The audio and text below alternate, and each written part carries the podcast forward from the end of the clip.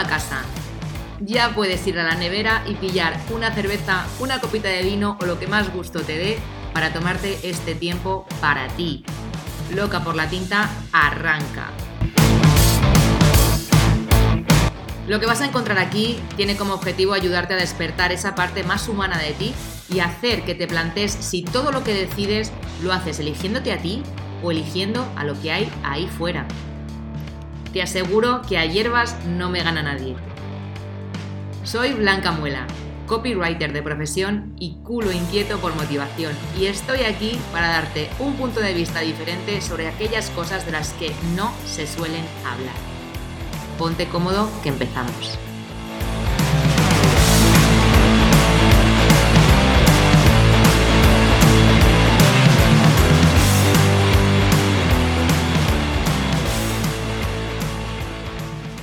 Hola, ¿qué tal? ¿Cómo estás? Bienvenido o bienvenida a un episodio más de Loca por la Tinta. Hoy tengo conmigo a una amiga, compartimos casa hace pila de años en Torrevieja, ni más ni menos. Desde entonces nos ha cambiado mucho la vida a las dos y me hace ilusión tenerla aquí conmigo y que nos cuente a ti y a mí su proyecto. Ella es Macarena, dueña y señora de Lilith and the Lotus y se dedica a crear joyas artesanales personalizadas a través del macramé. Bienvenida, Maca. ¿Qué tal estás, amiga? Bien, hola. Nerviosa. Sí. Pero no pasa nada, ahora mismo se, te van a pasar los nervios. Em, cuéntame, yo ya lo sé un poco, pero para mm, que nos pongas un poco en contexto, antes de hacer macramé, ¿qué hacías con tu vida? Buah, de todo. Había terminado, yo creo que cuando te conocí a ti, cuando vivimos juntas en Torrevieja, estaba estudiando medicina china, si no me equivoco o, justo el año que la empecé, y venía de la universidad, de hacer publicidad y relaciones públicas y periodismo. Yo cuando te conocí trabajabas eh, además en, en, una, bueno, lo vamos a decir. No, no, ah, creo, que, no creo que venga Zara, no creo que venga Zara a decirme nada. en Zara Home. Em, y, y, bueno, pues de ahí al final mm, yo, cuando ya nos separamos y demás, cada una fue a su, pues al encuentro de, lo que fuera que le esperaba, tú te mudaste a Barcelona y ahí empezó el proyecto de Lilith and the Lotus, ¿no? Sí, un año después de llegar, más o menos, sí. ¿Y cómo, cómo fue, cómo surgió esa idea de empezar con esto del macramé? Pues surgió porque tenía mucha responsabilidad, o sea, tenía el curro, estaba haciendo las prácticas de acupuntura, eh, estaba escribiendo en una revista y entonces necesitaba un rato de no hacer nada, o sea, de estar conmigo misma y pasármelo bien. Al final la creatividad pues siempre para mí era como una vía de escape o como una burbuja. Y Barcelona me ofrecía un montón de alternativas de salir todo afuera, pero sentía como que necesitaba pararme en casa y hacer algo que me conectase conmigo, porque al final al salir siempre conectas con otras cosas menos, menos contigo. Y yo necesitaba ese rato y, empezó así. Qué guay. Y leí en la descripción que mm, en la que tienes eh, puesta como en la, bio de tu Instagram, la, la acería.es, que, mm, que, tu misión no es crear un catálogo de productos, eh, sí, o sea, como tener una super tienda con un montón de productos que, pues eso, como un e-commerce o algo así, ¿no? Sino crear piezas únicas y personalizadas, ¿no? Entonces, la filosofía de la marca que empieza precisamente por conectar contigo misma, eh, ¿cuál es? O sea, ¿cómo, ¿en qué se sustenta? ¿Cuáles son los valores de la marca? Mira, aquí hay varias cosas porque no, no creció como una marca. Lo que pasa es que ahora cuando me preguntan, pues, por ejemplo, la acería o Moisés Nieto o, alguna entrevista así que me han hecho mal, siempre lo presento como una marca, pero para mí es para mí es una parte de mí, o sea, es un refugio, entonces para mí no es una marca. Entonces, como filosofía como tal, pues es mi forma de ver la vida, simplemente. O sea, es encontrar ese, esa cosa que todo el mundo tiene, que yo creo que es necesaria, mm, más allá de las obligaciones que, pues, para vivir en el sistema, ¿no? El, ¿Tú qué quieres hacer? ¿Qué, te gusta hacer? ¿Para qué vales? eso, eso es la filosofía de, de Lili. Qué guay. Y no hay un gran catálogo porque bueno, mi padre es pintor y a mí me da como mucha nostalgia eso de ahora porque hay redes y tal, pero el hacer algo porque alguien ve lo que haces y lo quiere. Em, pero tú, mi padre no tiene 80 cuadros, bueno, ahora ya es mayor y a lo mejor ha acumulado, pero no es aquello de voy a hacer un montón y voy a subirlo a la web y a ver lo que vendo, no, hacía más por encargo y tal. Y yo, la esencia un poco es esa, es, yo voy haciendo y... Según te van diciendo, ¿no? O sea, es como mucho más em, artesano y eso, y como más único, porque al final son piezas únicas, no son piezas en, no son piezas en cadena. Exacto, exacto. Sí, esa es como mi ideal. Por eso me veo más como artesana que como, pues, a veces me he planteado hacer la web, que con eso he tenido lucha, he tenido web, luego la he quitado, luego me ha dado por volver a hacerla, pero eh, siento como un impedimento porque al final no es lo que quiero. Creo que esa es la razón por la que a día de hoy no, no la tengo. Pero ¿y tú vives 100% de este proyecto? Eh, ahora sí. Qué guay. Pues, em, ¿y cómo, por ejemplo, llega Moisés Nieto? Vamos a poner en contexto a quien nos escuche. Moisés Nieto es un eh, diseñador de moda español eh, que ha, ganado mm, concursos y demás. O sea, dentro de lo que es la moda de España, pues es una persona reconocida. Y ha sacado los bolsos, ¿no? Ha sacado tres bolsos de dos, de Lilith and the Lotus en uno de sus desfiles. Entonces, ¿cómo llega Moisés hasta ti y te dice que quiere colaborar contigo? Eh, por Instagram. Un día subí unos bolsos que además súper sencillos, o sea, de primero de macramé, pero por el rollo que le doy a las cosas, no lo sé, lo intento hacer personal y pues lo vieron y me contactaron Qué guay. para formar parte de, Mm, del desfile, o sea, de la, de la, colección que sacó en invierno. Y anteriormente, a través de Gmail, pues me llegó un mensaje de su equipo que estaban formando la acería, que es un buscador de artesanas, y que habían visto mi perfil y tal, y les pareció interesante y si quería formar parte. Y yo flipé. pues sí, em, entonces, eh, la, principal fuente de, mm, a ver, la principal fuente de personas que compran tu proyecto, ¿vale? Porque dentro de que no, tú no lo veas como algo, como una marca en sí, sino como una prolongación de tu personalidad o de tu, de tu esencia o lo que sea, ¿no? Pues al final esto está eh, generando ingresos, ¿no? Que eso es muy bueno. Mm, y, dentro de que eso, de que hay eh, personas que te siguen en Instagram y entiendo que es porque les gusta un poco el rollo y tal, eh, ¿te llegan tus eh, clientes a través de Instagram o a través de, otras fuentes? 100% Instagram. Por eso que al principio me agobía mucho con lo de la web, hace años, cuando empecé, me la hice, además controlaba mucho más porque acababa de terminar la carrera y tal, o sea, lo tenía más fresco y y la pude hacer, a día de hoy me, lo he intentado hacer y me cuesta muchísimo más, pero por la web no me entraba nada. O sea, yo me hice Instagram, creo que fue 2016 cuando empecé, porque así mi hermana, alguna amiga y tal me decía, hazte, el Instagram, no sé qué, que empezaba también.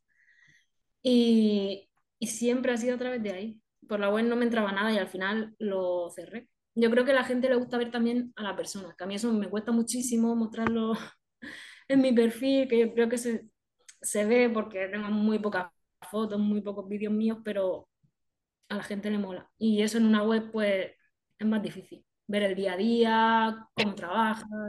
Sí, o sea, yo te, yo te diré que, que, yo, que yo que me dedico también a hacer webs, eh, a los textos y tal, sí que, mm, yo, yo te recomendaría tener la web, pues más que nada porque te puedan llegar también clientes potenciales que no estén en Instagram, porque hay, bastante gente que no, que no pilota o no, no quiere estar en redes sociales y pues de repente tener posicionada tu web eh, puede ser un, filón eh, interesante, pero sí que es verdad que trabajarse en las redes sociales em, y, más personas que han empezado como tú mm, años atrás, que era más fácil también posicionar en las redes y seguir un poco como con esa constancia, eh, pues es, muy importante. Y luego también el hecho de mostrarte, claro, o sea, de, al final la gente compra, las personas compran a personas.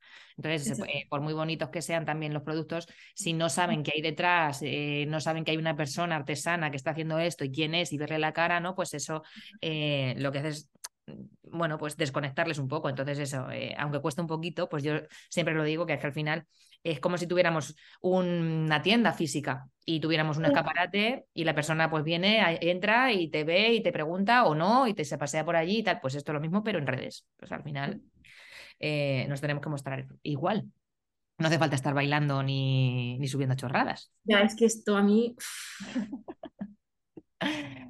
Eh, es que, claro, em, también hay mucho, yo lo que veo en, mi entorno así de, de, personas que llegan hasta mí, también clientes y tal, es que hay mucha, mucho miedo a la exposición, también por el hecho de decir, no sé si voy a ser capaz, en el caso de que lo pete muchísimo y tenga una gran comunidad, no sé si voy a ser capaz de gestionar eh, a tantas personas y el hecho de decir, em, no le voy a gustar a todo el mundo, con lo cual puede haber un porcentaje de personas que pues sean haters o eh, que no les guste por lo que sea o tal. Entonces ese miedo al rechazo muchas veces bloquea. A mí no me ha pasado, pero yo creo que la hater propia mía soy yo, ¿sabes lo que te digo? Nunca me ha llegado nadie a decir, tía, no hagas la pava o qué feo, jamás, o sea, al revés. Pero yo creo que la hater principal de mi movida soy yo. La que está ahí, te vas a grabar, no te grabes. ¿sabes? Sí, sí. Entonces.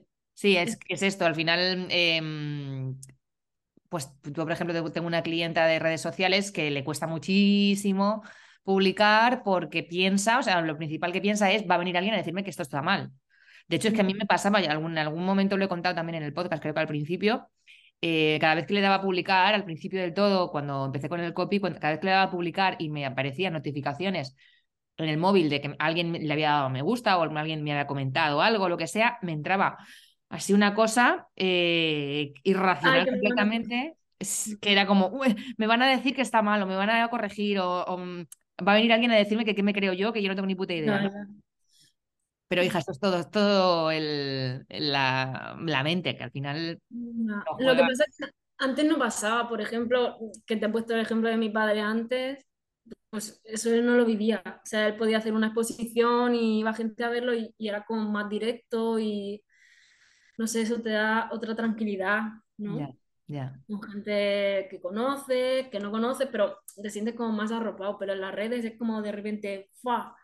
Mm. Lo sacas, no sabes quién lo va a ver, o a lo mejor, yo qué sé, yo me rayaba hasta pensando, Buah, lo va a ver no sé quién, que hace mil años que no lo veo y va a pensar que mira esta hora aquí, haciendo esto, que se cree. Y... La mente, yo qué sé. La mente, exactamente. Pero bueno, eso, es ya responsabilidad nuestra el ir, el ir quitando eso del medio, porque al final pues, eso son bloqueos. Eh, justamente el episodio anterior o de hace dos episodios hablaba con Patricia Ibáñez sobre la PNL, la programación neurolingüística, que precisamente mm, trata eh, de, de desbloquear eso que hay que nos impide seguir y que nos impide enseñar lo que hacemos o gente que tiene miedo a hablar en público o gente que tiene eh, miedo a ganar dinero. O sea, son cosas como muy irracionales que dices, eh, nunca pensaría yo que tengo miedo a ganar dinero. Pues hay mucha gente que le pasa, ¿no? Eh, que la cosa se vuelva seria, sobre todo. Claro, claro. lo que, siento yo un poco. Te afecta directamente a, tu crecimiento profesional y a tu crecimiento personal, porque estás continuamente ahí con, esa, con ese techo. Pero bueno, lo, importante es darse cuenta, ¿no? Eh, sí, esa frase me encanta a mí. Em, ¿Qué le dirías a alguien que estaba también empezando con algún proyecto artesanal, ¿no? Porque ahora mismo lo que yo veo es que eh, muchas personas emprenden a nivel digital, eh, como que hay muchísimas opciones ¿no? de, de, dedicarse al mundo digital y todo esto, pero claro, cuando alguien quiere dedicarse al mundo artesanal, yo por ejemplo tengo una persona cercana que le encantaría dedicarse a la cerámica, pero claro, cuando eh, se lo plantea, dices, vale, pero ¿y cómo, cómo, lo hago para yo vender todo esto a través de, mm, a través de Internet? ¿Cómo lo rentabilizo? ¿Cómo, cómo todo? O sea, ¿cómo, ¿cómo monto un negocio artesanal a través de Internet? Entonces, em, ¿qué, mm, consejos le darías a una persona que está eh, iniciando una, mm, algo laboral, artesanal, parecido a lo que tú tienes, para rentabilizarlo? ¿Y qué problemas se va a encontrar? Vale. Eh, partiendo de la base que te digo que yo empecé como una cosa detrás de la otra, no lo tenía pensado. Si me pasase el día de hoy, o sea, si estuviese en la misma situación que tu amiga, lo primero que haría sería montarme la estructura, porque una vez que arrancas es súper difícil. o por lo menos yo me veo en ese punto en el que si tengo que estar con encargos, y más si es algo artesanal, o sea, no es, hay tiendas de Instagram que simplemente venden otros productos, pero mm. si eres artesano, el tiempo que implica eh, realizar tus productos, mm, o lo subcontratas a alguien que sepa o es imposible. Yo me prepararía primero toda la infraestructura, en plan la web, la tienda, Instagram, súper bien pensado, si hace falta cursos, todo esto. Y, en segundo lugar, eh, que fuese súper auténtico, porque hay muchísima gente haciendo lo mismo. Entonces, que se escuchase mucho, o sea, por ejemplo, en macramé, te hablo de, mi sector, desde que yo empecé hasta ahora, infinidad, saturación. O sea, yo me saturo de entrar y ver macramé todo el rato y prácticamente casi siempre igual. Entonces, mm, es muy importante que, que, encuentre qué es lo que tiene de diferente para que la gente pueda llegar a él, porque si no, da igual que vaya a él o, o a cualquier otra persona que la va a encontrar igualmente. Claro. Entonces, Marca, marca personal y propuesta de valor. Sí, que es lo que tiene, que al final es solo eh, expresarse genuinamente. Me mm. explico, encontrar qué es lo que, lo que tú puedes aportar que no puede aportar otra persona. Efectivamente. Porque al final si no te pierdes como en la masa esa de, de la infinidad de cosas que te ofrece Instagram, que además te lo va enlazando. Si te interesas por la cerámica, te van a salir 500 personas que hacen cerámica. Entonces, es muy complicado. Es muy complicado, sí, estoy de acuerdo. Em, y de hecho, te diría que, es muy difícil, em, bueno, muy difícil. Eh, si alguien que va a hacer, va a crear un producto eh, de lo que sea em, y espera no encontrar competencia, o sea, que se olvide. Quiero decir, ahora mismo es muy difícil. Y de hecho, si no hubiera competencia, es que no hay mercado. Entonces, el no, tenerle miedo a la competencia pues es un error porque precisamente el hecho de que haya competencia te hace a ti más eh, especial. Guay. Claro, está súper guay, sí, sí, sí. Entonces, no hay que tenerle miedo a eso, de decir, madre mía, que esto está ya. No, bueno, tú puedes hacer la, la, manera de venderlo, la manera de enseñarlo, de comunicarlo, em, de, crear ese valor o ese vínculo con tus, con tus personas, eh, con tu comunidad, que el hecho de que, oye, mañana tengo que hacer un regalo o me gusta muchísimo para decorar mi casa esto, o justo me voy a mudar y quiero unas cositas para mis plantas, a la, persona que le va a venir a la mente vas a ser tú, porque tú tienes una, una relación eh, con él que no tiene otra persona. Ya está. Europa en todos los, en todos los episodios sale ladrando. es brutal. O sea, no se pierde ni uno. Mi perra, ¿por qué está fuera? Si no estaría aquí. Qué barbaridad. Eso, lo, que hablabas es así, y además ya no simplemente en Instagram. O sea, hoy en día macramé, yo he ido al Leroy Merlin, que el otro día fui al Leroy Merlin con mi pareja por lo de la casa, y hay macramé. O sea, te quiero decir, igual que macramé, cerámica o bordado, ropa, lo que sea. Ya, y aparte, pero, pero, pero si te metes en Sein, no lo sé, pero probablemente haya, ¿sabes? Eh, la cosa es esa, que, que tu público no es el mismo que compra en Sein. O que no es el mismo que compra en, el Eloy Merlin a lo más barato. O sea, es, un público que valora el trabajo que hay detrás y prefiere comprar algo especial, único, hecho para sí, que comprar una copia de una copia de una copia de una copia. Copia de copia, exacto. Y sí, eso a gran escala. Y luego, dentro de lo que es elegir artesanos, que por, por la pregunta ¿no? que me has hecho, pues es eso que handicap a la hora de competir, pues yo creo que la autenticidad. O sea, dentro de los mismos artesanos pueden haber copia de copia de copia de copia de alguien que vea algo y al final eso si lleva un montón de tiempo, se nota. Total. Total. Mira, eh, en mi, en dentro, es que esto está en todos los sectores. O sea, dentro del copywriting, no sé si te sonará Isra Bravo, ¿te suena? No. Isra Bravo es un copywriter que, mm, que lo está petando ahora muchísimo, llevará como año y medio así, petándolo bastante. Eh, y ha sacado ahora ya un par de libros, tiene pendiente de sacar más y bueno, ahora mismo es como que él es eh, la, principal persona a la que va todo el mundo porque una membresía, ¿no? Y, y, eh, es un crack, la verdad que sí que lo ha hecho muy bien. ¿Qué pasa? Que él enseña a hacer copy, pero para cualquier sector, ¿no? O sea, tú tienes una, una web sobre Macaramé y tú puedes meterte en su membresía y aprender a hacer tu copy más o menos según él te va, eh, te, va diciendo o los consejos que te va dando, ¿no? Em, ¿Y qué pasa? Que la gente le, no es que el hecho de yo aprendo a hacerlo y lo hago a mi manera, sino que directamente le fusilan tal cual lo que él hace o lo que la, manera en la que él lo hace, ¿no? Entonces, claro, eh, se nota. O sea, eh, mm. es, que lees las cosas de la gente y dices, madre mía, pues es que es un calco de, Irra Bravo. Entonces, es horroroso. Se nota mucho. O sea, a poco que te metas, si llevas muchos años ya, o sea, yo lo canto al vuelo. Sí. Que pienso, Jolín, echa un poquito más la vista para atrás. O sea, no te fijes en gente que, que está empezando, como puedo ser yo, aunque lleve más tiempo, pero no te fijes en lo que hay ahora. Vete un poco atrás. La gente que lo ha hecho atrás, mujeres que han trabajado atrás, no, si no, no tienen ningún fruto. Una cosa es inspirarse y otra cosa es copiar. Exacto. es que yo me he encontrado fotos mías directamente. Qué heavy. Que dices, bueno, bueno, con eso también hay que, hay que lidiar porque eso, bueno, pues al final pasa, ¿no? Y de hecho, si, si pasa, aunque te da mucha rabia, porque dices, bueno, es que joder, es que esto me lo, ¿sabes? Me lo he inventado yo, esto me lo he currado yo y que venga otro y me lo fusile, pues hombre. Pero si te lo está fusilando es porque algo está funcionando. Ah, eso me dice, cuando me ven enfadada es como, si te lo copian es porque mola, tal. Y yo digo, joder, pero la gente no sabe a lo mejor que son míos. No, no, tanto. Da igual. Es una, es una auténtica mierda, pero bueno, para verlo desde el lado positivo, pues eso, si lo están copiando es porque está mola y porque a la gente le gusta y porque lo estás haciendo bien y ya está. Entonces tú sigue tu camino y que los demás copien y que hagan lo que quieran, que ese es su problema. Y ya está. Em, ¿En qué te inspiras para tus creaciones?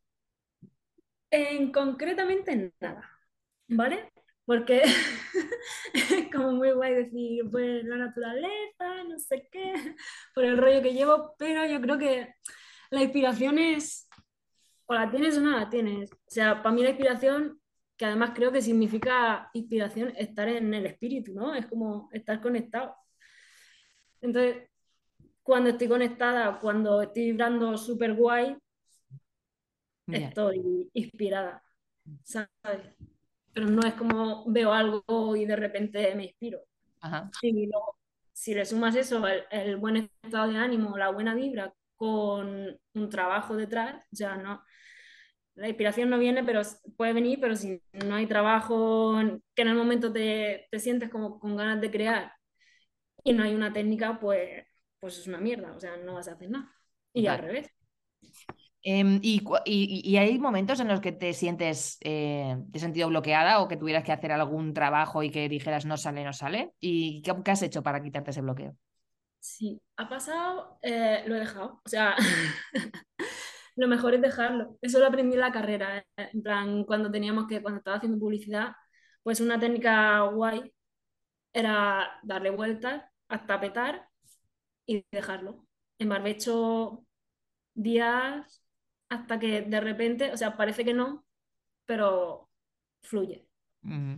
Y eso es lo que hago. Si me pongo, normalmente lo que pasa es que al trabajar por encargo, sí que la gente ha visto algo previo, entonces tengo un punto de partida.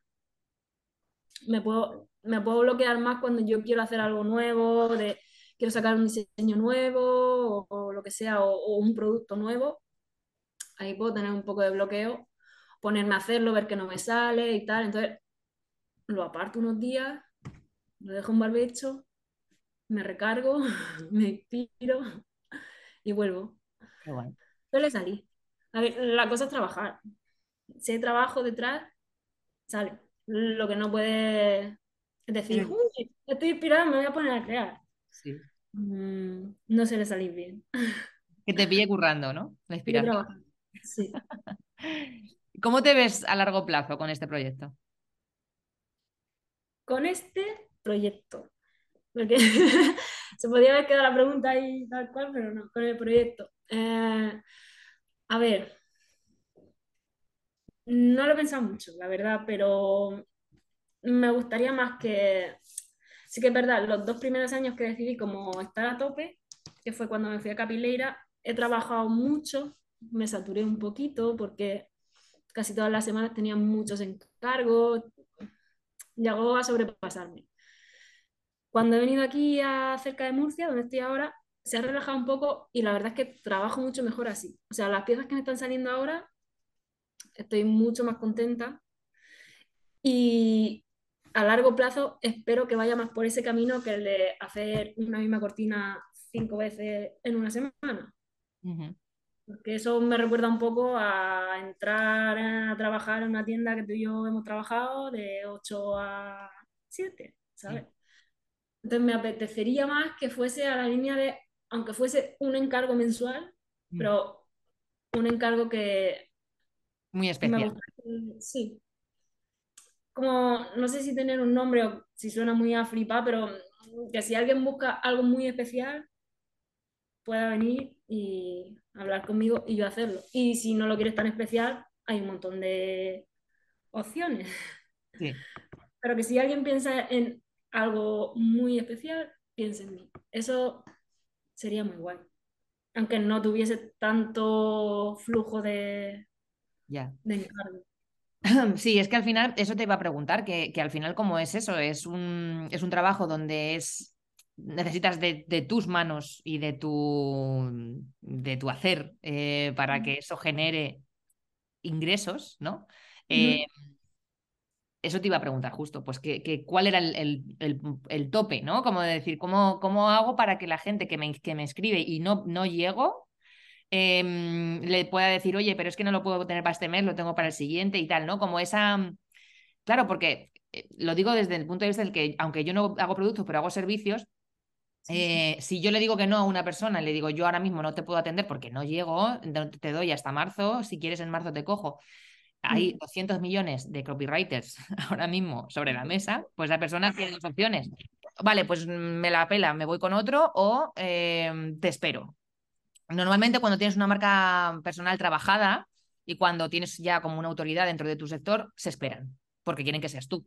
Si no, si eres una máquina de producir, como puede ser cualquier otro, ¿no? Que no se, no se está trabajando precisamente esa parte de ya sean redes, ya sea web, ya sea newsletter, ya sea lo que sea, cada uno tiene su canal. Si no estás trabajando esa parte de marca personal, es muy probable que te pasen estas cosas, que te sobrepasen los pedidos y que no puedas decir que no porque se irán con otro. Entonces, ya habrá meses que factures muchísimo porque estás reventado de currar y meses que no te entra nada porque por lo que sea, o te entra muy poco, pues que justo se ha dado así y no, no estás captando clientes de forma continua, ¿no? Entonces, entiendo que tú habrás pasado por, por ese punto, porque todos pasamos por ahí. Entonces, eh, ¿cómo estás virando hacia, la, hacia ese lado donde te, donde te quieres ver de, de, medio a largo plazo? ¿Has subido precios? ¿Estás eh, cribando clientes? ¿Cómo lo haces? Eh, he subido un poquito, poquito los precios, pero porque todo ha subido. O sea, llegó un momento, al principio estaba un poco perdida con el tema precios, ahora ya lo tengo súper bien estructurado, lo, lo, que yo cobro por hora, el tiempo cuenta un montón, porque al principio no sabía realmente, o sea, sí, obviamente material y el tiempo que llevaba currando, pero es que al final me di cuenta que era lo que tenía que cobrar era el tiempo porque es un trabajo que requiere mucho tiempo y mientras que estoy haciendo tu encargo, no estoy cobrando nada más porque no puedo, o sea, tengo dos manos, fin. Entonces, bueno, lo que tengo presupuesto y tal, a día de hoy se basa en el tiempo. Y yo suelo dar de plazo un mes. Y en ese mes yo ya me gestiono según los, los encargos que tenga, las dimensiones que tengan, me gestiono cuánto puede ser. Más o menos voy así. Normalmente la gente me espera sin problema. Incluso es un trabajo muy físico que se me suele cargar mucho aquí, la espalda, hombros, tal. La verdad es que nunca he tenido ningún problema. En el sentido de si alguna vez me ha pasado de, pues mira, estoy con lo tuyo y van a ser para la semana que viene, pero va a ser para la siguiente porque más hay una contractura, no puedo seguir y cero problema. O sea, por lo que tú me hablas de cómo me gestionaba el tiempo y tal. Y creo que, vamos, no sé si alguien se me habrá ido por no poder atenderlo ya, ya, pero yo creo que no. O sea, porque al final se nota, ¿no? Si tú dices un plazo y la persona desaparece o no te lo tal, pero nunca me ha pasado, por suerte. Bien, bien, bien hecho. Era la pregunta esa, ¿no? Sí, no, sí, que sí, si, te- si te había pasado y cómo, lo- o sea, cómo habías virado de, de estar en el punto de, de tener que producir, producir, producir, a, a algo más, bueno, a, a respetar tus plazos, a respetar tus tiempos, a que las personas sepan que tienen que esperar y que no es algo pa- para allá, ¿no? Porque al final eso es una cosa que es que depende de ti, de tu físico, de tus manos, de tu cuerpo, para crear esa pieza, obviamente Siempre, yo creo que tú, también das como unos planes, no sé cómo funciona ahora Sí, tú, pero mismo. yo lo primero cuando me preguntan y tal, pues suelo hablar de plazos, que no es una cosa que, no sé si alguien trabajará así, pero yo no te lo puedo mirar esta semana. Claro. Y posiblemente a la que viene tampoco, porque aparte de hacer macramé, hago más cosas en mi día, entonces, aunque me intente petar de las horas del día de macramé, si tengo mucha prisa, llega un momento que es imposible físicamente. Entonces, mínimo dos semanas, un mes es lo que suelo dar de plazo. Y ahí la gente se adapta. Y alguna vez que me ha surgido algún imprevisto, por lo que sea, me han entendido perfectamente. Así que por ese lado no. Estupendo. Muy bien por los te clientes, Macarena. Sí. ¿Qué otros artesanos te inspiran? Vale. Eh, en España te voy a hablar. Hay una chica que conocí, solo mirar muy poco, la verdad, porque en Instagram no paso tanto tiempo. Me da un poco de tedio eso. Entonces, te hablo de una chica que conocí en Barcelona, empezamos las dos juntas a hacer macramé. No nos conocíamos antes, pero nos conocimos después por Instagram, ah, tú haces macramé, tú también. Trabajamos las dos en el Raval. Y esta chica me encanta porque se llama Ikram. Ikram Maimuni, y creo que en Instagram es Ava. Tenemos estilos súper diferentes, pero es muy pura. O sea, me gusta mucho cómo lo hace y me inspira un montón a la hora de cómo hace la comunicación. O sea, es muy tradicional, pero a la vez muy moderna. Muy rollo Barcelona, no sé cómo explicarte. Y a ella la, la voy fichando mucho. Y luego hay dos artesanas que conocí gracias a Moisés Nieto, a la acería. Una es Sara Sánchez, eh, y hace bordado y hace unas cosas súper bonitas. Y otra es Inés, Inés Prat, y hace tapices Qué guay. con, con lino, o sea, con lizo. ¿Alto lizo se llama? No lo sé, sí. Los tapices clásicos, bueno, bueno, hace unas cosas preciosas. Como gente así que te pueda decir. Luego es que eh, nivel artesano que me inspire, ya te digo, no suelo pasar mucho rato mirando lo que hace la gente. Y si acaso miro, miro más atrás. Ajá. Aurelia Muñoz, gente de la Bauhaus, cosas así, mujeres antiguas, pero Bien. Y, mm, y pasando hacia otra, a otra cosa, eh, ¿con qué creencias limitantes te has ido encontrando tú desde que empezaste hasta ahora? son todas. Las- la, que más, la más fuerte, ¿cuál dirías Son que es? todas. Todas. Si tienes una lista, me apuntas en Tatia. Todas, todas. Desde el top, que es mm, del arte no se puede vivir. Mi padre ha pintado toda la vida y lo compagina con un trabajo porque del arte no se puede vivir. Eh, no valgo, esto que hago es un churro, eh, ¿quién me lo va a comprar? O sea, todo, todo. Y a día de hoy me sigue pasando.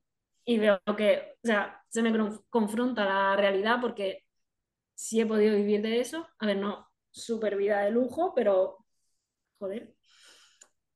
Y al mismo tiempo sigo teniendo la misma, las mismas limitaciones, ¿verdad? Como, como ese freno. Al final la creatividad, yo creo que lo que tienes es que siempre estás como creciendo o descubriendo, no es lo mismo que tener cualquier otro trabajo, ¿qué te diría yo? Es que no sé, contable o lo que sea. O sea, súper bien ser, corta- ser contable, pero que cuando tiene que ver con tu creatividad es como que todo el rato te confronta hasta dónde tú puedes llegar, Sí, ¿sabes? sí, sí, ¿Qué completamente. quieres dar? ¿Qué? Y, y está muy guay porque mm, yo lo veo como que está unido, ¿no? El- lo que vas haciendo, en mi caso macramé o en tu caso copy, y, y lo que te vas desarrollando, porque al final es lo que quieres mostrar y la barrera te la encuentras contigo misma. completamente de acuerdo. Sí. Y bueno, y poco a poco vas, vas quitando capas, ¿no? Y vas, vas subiendo escaloncitos poquito a poco y te vas dando cuenta de... Muy poco a poco, o a lo mejor en el momento en que te tocaba dar el siguiente paso, pues no era el momento. Eso a mí me ha pasado cuando empecé al principio. Yo recuerdo que tuve una ola así de gente que venía a preguntarme a través de la red y tal, y yo no pude con eso. O sea, desaparecí de Instagram, pero dije, esta qué locura es. No, no lo sabía afrontar, ni sabía hacer presupuestos, no, no me mm. pilló, no era el momento. Sabía hacer macramé, pero yo no sabía cómo dedicarme a eso. Claro, claro, claro. Eso, esa es una conversación que suelo tener bastante mm, em, en general con gente, tanto emprendedora como no. Em, precisamente eso, ¿no? De decir, vale, yo voy a hacer tal cosa, voy a hacer macramé, o voy a hacer cerámica, o voy a hacer copy, o voy a hacer lo que sea, ¿no? Vale, eso es lo que vas a hacer. Pero es que luego tienes que hacer muchas otras cosas gestión de clientes, eh, entrega de presupuestos, em, contabilidad. Eh, no, te digo, ya, pues yo, por ejemplo, nunca he presentado yo mis propios em, impuestos porque desde el principio tengo una persona que lo hace. Pero eh, sí que tengo que llevar las cuentas de lo que entra y de lo que sale, para yo saber si me está rentando, para saber cuándo tengo que cobrar la hora, todo esto. Entonces, esto no te lo enseñan. Em, esto lo vas viendo tú según vas rodando. Y, son un huevo de cosas que tienes que tener aparte de tu actividad. Sí, sí, que ya te lleva como que debería ser a lo que te tienes que dedicar. Sí, sí. Entonces... Y yo pienso, sí, pienso que falta mucho y supongo y espero que eso cambia a la de ya, porque la gente está cambiando ya.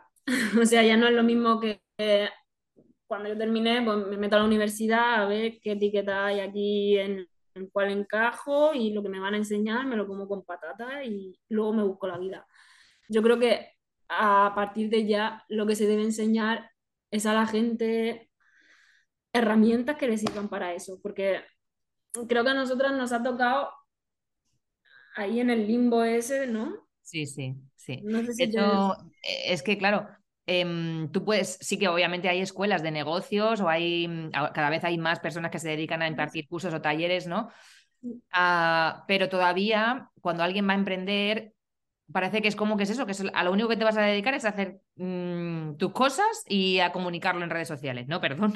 O sea, tienes muchas otras cosas que no te van a gustar una mierda y que posiblemente al principio no tengas el dinero para poder delegarlo en otra persona. Entonces, y, todo, casi todo, eh, todas esas actividades que son aparte de tu, de, tu, lo que sea que hagas eh, el servicio o producto, todo tiene que ver con la mentalidad. Em, por eso, el hecho de, entregar un presupuesto es jodidísimo, es jodidísimo. Y, te, y los vas a entregar algunos, lo digo en, general, no sé si te habrá pasado a ti, pero vas a entregar algunos que no van a salir porque la forma de presentarlo no es la correcta, porque... Eh, a me pasaba mogollón.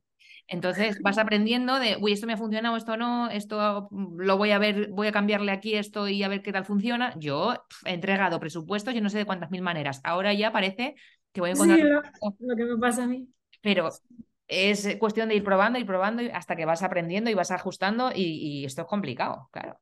Porque no hay una educación. O sea, yo creo que a partir de ya mm, va a surgir más gente que no va a querer encajar en lo que se ofrece, como a lo mejor hice yo o hiciste tú.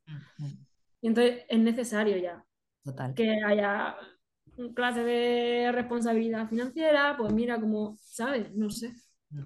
Em, de hecho, en eh, el, episodio anterior al tuyo, es Celia, que es Celia Tejealas, que es justo, ella se encarga de, de hacer cursos para familias, em, para, sobre todo para obviamente para educar a los padres, pero también para que los padres eduquen a sus hijos desde esas premisas que se enseñan en el curso. Eh, por eso, porque como nadie nos ha enseñado en el cole ni inteligencia mm, emocional, ni cultura financiera, ni nada de nada de nada, entonces cuando ya Ni, ni, qué quieres hacer, o sea, es que... Claro, es muy fuerte, es muy fuerte. Y que, que, como decir que no, o sea, cosas basiquísimas, basiquísimas, que, que, que suponen un reto y que hay mucha gente que no es capaz de gestionar esto. Mm. Entonces, por eso hay tanto emprendedor y tantas personas que están emprendiendo y tal, y que no salen de la rueda del hámster mm, de, de curro a tope, de no poder, de no subir los precios, de no tal, por miedo a mil cosas. Y ostras, es que cuidadito. Yo creo que cambiará de todas formas. O Yo sea, yo me ya- siento como en, en ese impasse de lo que había antes, lo nuevo que viene. Ah, Que estoy segura de que no va a ser así siempre. total, total. Yo creo que Me ya la- siento, eh, se está despertando algo. me siento perdida en eso que hablamos, ¿no? De que yo he ido a la universidad, pero a mí jamás me han enseñado, me han enseñado a poder entrar en un trabajo Mm, y tener una nómina, pero no me han enseñado a gestionarme. Entonces, claro, ahí estoy como, perdida. completamente. Pero Poco yo poco.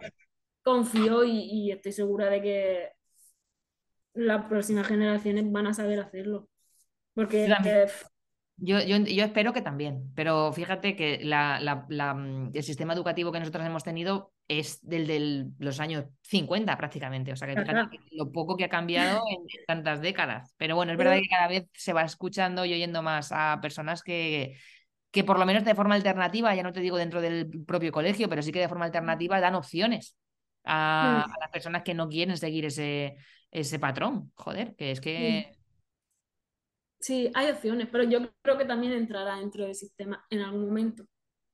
espero. A ver si, para, no sé si tendré hijos en algún momento, pero ojalá que si los tengo puedan optar a tener algo medio en condiciones para luego poder desenvolverse dentro de- del mundo real. Sí, Porque no será el mismo, o sea, espero. lo que hemos visto nosotros. Bien. Em, ¿Qué es lo que más te motiva a seguir con todo esto? Bueno, te voy a ser sincera. Claro, para eso estamos. Yo una época desde que me vine, eh, por lo que hablábamos de la presión, no sé qué, demasiado encargo al mismo tiempo, tal, que me lo estoy tomando con mucha calma. O sea, para mí el macramé no es el final de la carrera o lo que sea. Ajá. Entonces me motiva, cosas que me motivan sí son cuando, obviamente cuando hago algo y le llega a la persona y me contesta y me manda la foto y me dice cómo mola, me motiva cómo me siento yo como persona cuando me pongo a hacer mi trabajo. Eso me gusta, ¿no? Porque algo mío único y me imagino que lo sentirá todo, la mayoría de artesanos, ¿no? Es como esto lo he hecho yo y ha salido de mí y lo he traído yo, lo he materializado yo y eso mola muchísimo y motiva muchísimo. No es mi momento de, tampoco también te digo que no es el momento en que más motiva me siento, pero porque soy muy cool inquieto y tú me conoces y ya es como, llevo un tiempo con el macramé y necesito meterle algo. Entonces, de momento, lo que me motiva es, estoy ahí como unos meses como pensando. ¿De qué manera no? le meto, sí. Bueno, eso está bien. Sí. Em, ¿y cuál crees que ha sido tu mayor fracaso? Puede ser con el macramé, puede ser eh, anterior. em, ¿y qué aprendiste de él? Mi mayor fracaso, tía. Uf, mi mayor es que O un error, vale, va- es que mayor fracaso igual suena. Em, un error que hayas tenido, del que hayas aprendido mucho o mm, que A recuerdes. ver, no es como uno solo. Yo tengo una tara muy grande que es que precisamente tiene que ver con el macramé. Que, uh, perdón, Nada. que, o sea, yo distinguía la Macarena que va a trabajar y la Macarena que tiene una parte creativa. Y hasta que no me di cuenta que si las dos no estaban juntas, me da igual si el trabajo es solo macramé o si tengo un trabajo y lo compagino con macramé, yo me ponía enferma literal. Entonces, un error mío que se ha repetido un montón es olvidar una de las partes. Mm, Y hasta que no aprendí, tampoco hace tanto, fue hace cuatro años o así, que estaba trabajando de hecho a jornada completa y yo cada vez me encontraba peor y peor y peor, como un vacío, un sinsentido, un qué pasa con la vida, que yo no entendía nada. Y entonces me di cuenta que estaba callando una parte de mí que, mm. que me estaba diciendo o me sacas a pasear o por aquí no es. Entonces, como error más grande o fracaso más grande ha sido ese, el intentar encajar en una vida normal, es que no sé cómo llamarla, pero... y ver que no podía. O sea, eso, eso es lo único que me ha dado sensación de derrota.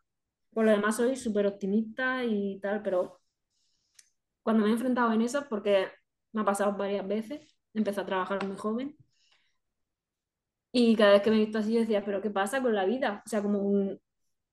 Mal, mal. Muy bien, yo me, me veo bastante reflejada ahí. Y para ti, ¿cuál es el éxito? ¿Qué es el éxito? Uf, súper típico. Para mí el éxito es paz. Yo cuando siento paz, digo, lo peto. O sea, estoy bien, he llegado. No, no siempre se puede tener paz, ¿no? Pero las épocas que me he sentido en paz, tranquila, fluyendo con lo que pase, para mí eso es éxito, te lo digo. Entre más dinero, menos dinero, mmm, esté donde esté. Para mí el éxito es, si lo resumo, es estar en mí. Qué bien, qué guay. Para mí eso es éxito, total. Eh, y la, una pregunta clásica también, la, la, anterior también era la clásica del podcast, pero esta, con dos opciones. Si vives en un mundo post-apocalíptico, en el que no hay electricidad, ni internet, ni nada de nada, ¿a qué te dedicarías? Y en el caso de que... Ya la saben, ¿no? Ya la saben, ¿no? en el caso de que sea la, la, respuesta lo que te dedicas, a lo que te estás dedicando hoy, sí. ¿cuál sería tu plan B? Mi plan B, a ver, la primera es lo que hago. Vale. Que lo que hago lo haría donde fuese. O sea, de repente me toca la lotería y vivo en Maldivas, también te hago macramé. Y si me quedo sin luz y sin comunicaciones, también te hago macramé y me bajo al pueblo y te lo vendo. Y si no pudiese, pudiese hacer eso, creo que escribiría. Bueno, creo no, escribiría. Es como algo ahí que tengo hace muchos años. Me pondría a escribir sin luz ni nada, con una vela y, y para adelante. A ver qué Vale. pasa. Bu- buen plan, me gusta. Y ya la pregunta final, ¿dónde te pueden encontrar?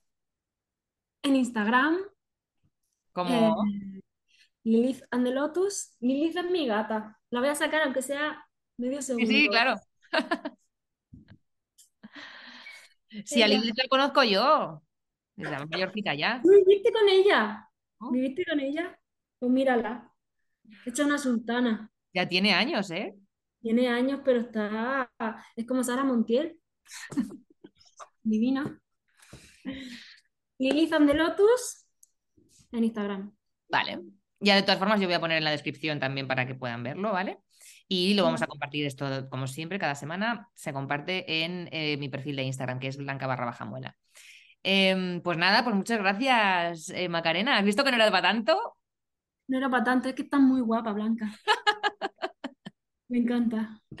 Pues hija, vengo, vengo de trapillo, de viaje, de, de con perros y de todo que me tienen loca, pero bueno, eh, hay, ¿Qué te has hay- tatuado? ¿Qué te has tatuado? he tatuado la espalda la semana pasada un trocito pequeñito de lo que me queda de, del mega, de la mega pieza que tengo sin terminar y eh, ayer me tatué en la pierna, la, la espinilla, pero por la parte de fuera que me reventó, pero, pero no sabes, o sea, el dolor. Eh, yo cada vez, da- yo tengo claro que cada año que pasa voy perdiendo facultades de aguantar el dolor de los tatuajes, o sea, cada vez me duelen más y, y no hay manera de, de, no sé, ya con cremas y con de todo, porque horroroso. Pero bueno, aún así estoy enganchada, hija, es, no sé.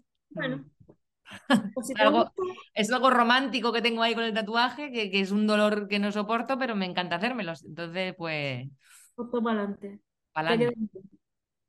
Pues eso, Macarena, que mil millones de gracias, que, mm, que estoy segura de que vas a conseguir hacer lo que te dé la gana, eh, ya lo estás haciendo, de hecho, y que vas a poder encontrar el modelo que eh, sea eh, perfecto para ti, para encontrar el equilibrio personal y, y profesional. Estoy más que segura que lo vas a conseguir.